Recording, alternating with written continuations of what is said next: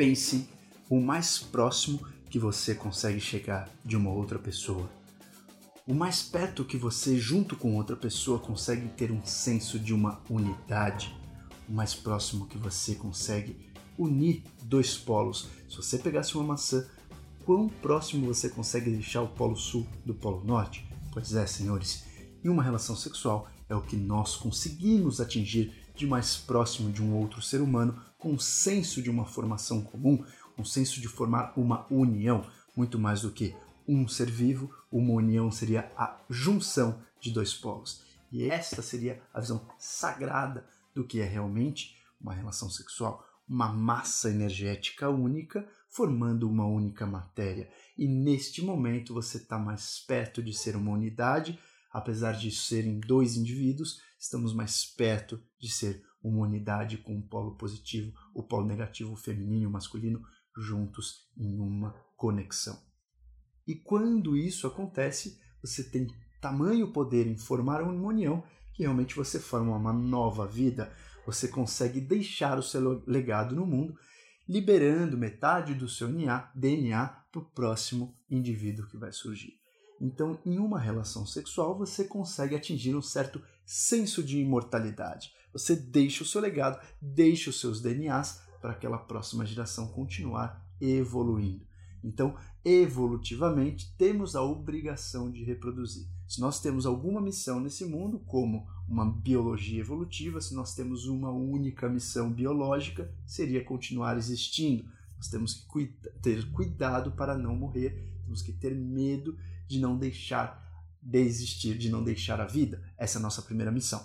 Se a gente tivesse uma segunda missão, seria reproduzir. A gente tenha o dever de deixar nosso DNA, o dever de deixar nosso legado, o dever de ter um senso de imortalidade. Desde a evolução de algumas bactérias, a bactéria simplesmente se dividia em duas e deixava o código genético totalmente dela presente nesse mundo, e isso era uma forma dessa bactéria ser imortal. A primeira bactéria morria, mas ela deixava uma igual, essa bactéria morria, deixava outra igual e assim por diante. Nosso senso de imortalidade estaria na reprodução sexuada, onde a gente deixa metade dos nossos genes para o próximo indivíduo. Essa é a maneira como a reprodução sexuada encontrou a gente ter um certo senso de mortalidade, mas a gente evolui com a reprodução sexuada, com é, deixando 50% do nosso legado, do nosso DNA, o nosso DNA sofre um embaralhamento, uma variedade muito maior do que se a gente só simplesmente se dividisse igual, igual as bactérias. Então a chance que a gente tem de evoluir é muito maior. Se você pega um DNA ruim seu, um DNA bom da sua esposa ou do seu cônjuge, você tem uma chance maior de ter um indivíduo com uma nova formação, mais apto e propenso a sobreviver no mundo. Então, a relação sexual é uma obrigação, ela vem já no nosso imprint genético para a gente conseguir manter os nossos genes aqui no mundo. Se a relação sexual ela já vem como uma ordem, a gente conseguiu fazer que isso fosse uma coisa natural da nossa existência, colocando, adocicando um pouco a nossa relação com a reprodução. Como a gente fez isso com a evolução, a gente ganhou um centro de prazer. Então a gente tem muito prazer em fazer sexo. É uma coisa que nos dá muita vontade. O orgasmo é o ápice do prazer, do nirvana nessa vida. Isso não foi aleatório. Aquela pessoa que não tinha prazer pelo sexo, ela não deixava o legado dela, provavelmente o código genético dela já ficou há muito tempo esquecido. Aquelas, aqueles indivíduos que tinham esse prazer por deixar o DNA aqui foram sobrevivendo, foram evoluindo, foram ganhando essa batalha biológica. Com isso, a gente entende que realmente ganhamos de presente uma sensação de prazer através do sexo. Mas o que será que o sexo pode mudar nas nossas vidas? Pois é, quando a gente faz com uma pessoa uma troca de matéria, você troca tanto fluidos, você troca bactéria, você troca energia, você consegue estimular o teu corpo de diversas formas. Hoje a gente sabe que grande parte do nosso sistema imune está nas bactérias do nosso intestino. Nossos, nossos pedágios, né? A gente tem uma comissão de frente de soldados, que é a defesa intestinal, onde define o que vai entrar para o nosso organismo e o que vai ser eliminado. Então, no intestino, a gente tem uma famosa frente de batalha, que é o sistema imune intestinal. Na pele a gente também tem algo parecido. No pulmão também a gente tem um pouco parecido, porém o intestino é a maior superfície onde a gente tem essa troca mais intensa. Então tem muita bactéria, flora bacteriana participa desse processo, participa do processo de digestão. Então as bactérias que te habitam são importantes para o seu sistema imune. Isso é um fato da ciência. Se as bactérias que te habitam são importantes para o seu sistema imune, obviamente a gente parte do princípio que uma grande troca de bactéria pode influenciar o seu sistema imune. Você já parou para pensar nisso?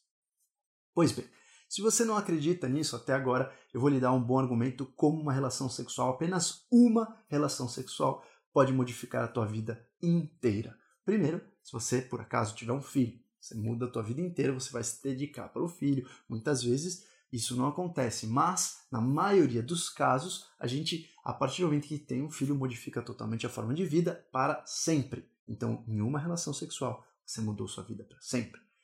Um outro efeito, um outro argumento que eu posso te dar que uma relação sexual pode mudar a sua vida para sempre são nos casos do vírus HIV se você contrai o vírus HIV numa relação sexual, você modifica o seu sistema imune para o resto da sua vida. Você tem um vírus habitando o seu sistema imune, trapaceando o seu sistema imune, e isso faz com que a vida toda você tenha que tomar algumas atitudes de adaptação. Hoje em dia, a gente já tem um bom tratamento para isso, então a ciência conseguiu suportar essa questão do vírus. Mas isso é um fato que em uma relação sexual você modifica a tua vida para sempre. Então, essa é a nossa primeira reflexão de hoje. A segunda reflexão de hoje é que se você consegue ativar ou ter uma saúde pior dependendo das suas bactérias, em uma relação sexual você troca bactérias na pele, você troca bactérias orais, você troca bactérias genitais, do trato gastrointestinal todo. Então é como se você pegasse aqueles comprimidos todos que você já comprou de probiótico e tomasse todos em uma só noite. Isso acontece na relação sexual, você troca muita bactéria. Então, senhores, você consegue muito bem modificar o seu funcionamento com apenas uma relação sexual. E aí eu te pergunto, como que você escolhe a sua parceira ou o seu parceiro? Você já parou para pensar nisso? Qual que seria o modo de escolher então as melhores bactérias, a melhor energia, a melhor troca de fluidos que você pode ter com uma pessoa só? Obviamente, a gente se sente atraído pela beleza e a beleza é uma forma de você ter como é, filtrar essas informações. Então, se você acha alguém belo, provavelmente nessa evolução, no seu subjetivo, mostra que aquela pessoa poderia agregar ao seu sistema emocional, ao seu sistema afetivo e também ao seu sistema bacteriano. Às vezes você se sente atraído por uma pessoa, pode ser que a gente tenha uma consciência sutil aí dos nossos seres vivos minúsculos, a nossa microbiota, que faz com que você sinta atração por determinadas pessoas. Isso não é comprovado, é apenas uma reflexão filosófica.